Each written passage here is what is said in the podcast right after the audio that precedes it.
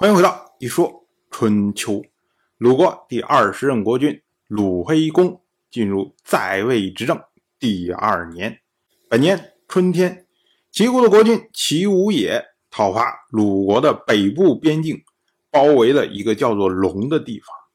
齐武野的宠臣叫做鲁普救魁，他呢当时身先士卒啊，攻打龙城。可是呢，被龙人生俘。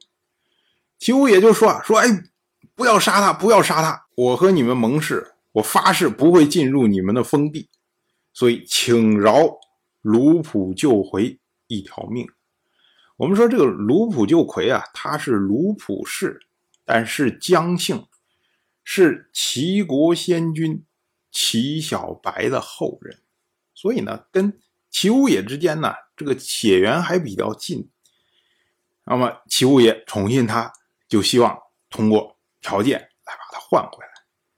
可是呢，龙人不听，将卢普救魁杀死，并且暴尸城上。这一下可就惹恼了齐武爷。齐武爷亲自击鼓啊，齐国的战士数次攀上城墙，最终花了三天的时间。攻占了龙这个地方。我们要说啊，丘野这个事情啊，跟八年以前楚国先君芈吕当时攻击萧地的情况是一样的。那会儿的时候，芈吕攻击萧地，也是他的宠臣被萧人所俘获。芈吕也是说：“哎，不要杀我，退兵。”结果对方不听，把这个宠臣给杀掉了。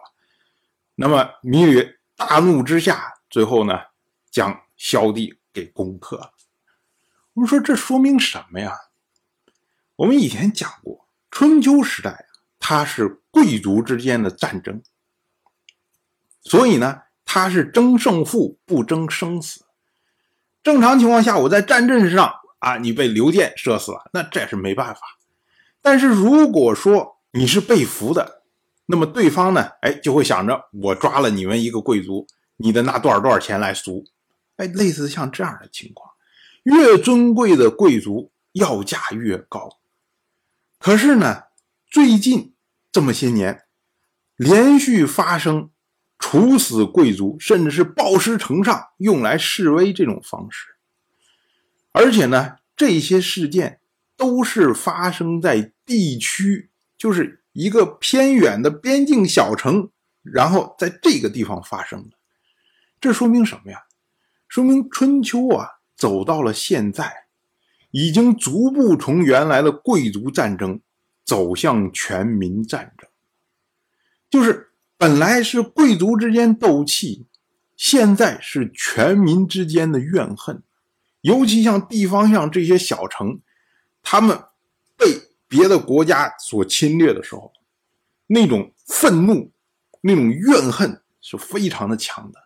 我不要你的钱，我就是要把你的人杀掉，就是这样的心思。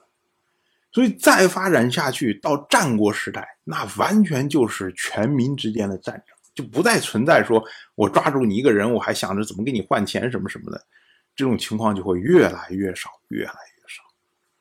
我们再来说啊，齐武也。他攻克了龙地之后，然后紧接着又向南进攻，进军到了曹丘。我们想啊，鲁国的压力就非常的大了。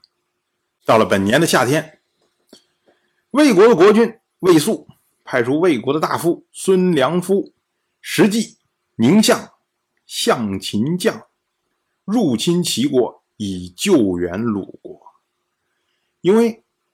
鲁国和魏国之前在断道同时参会，有盟誓在身呢，所以呢，鲁国受到攻击，那魏国相应的要予以救援。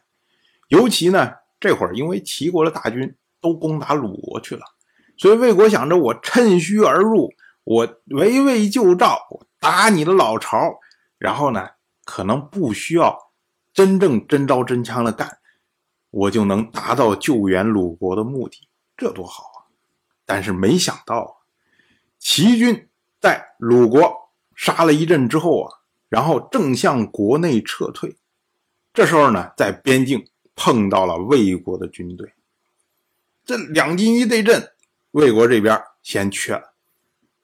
魏国大夫史记当时呢就打算要退兵，但是呢，作为主帅的孙良夫他不同意。他说啊，我们率兵去讨伐别人，碰到对方的军队就撤退，那我们如何向国君交代？如果知道打不过，我们就不该出兵。现在既然碰到，那不如一战。当然，我就这么一说。您就那么一听，感谢您的耐心陪伴。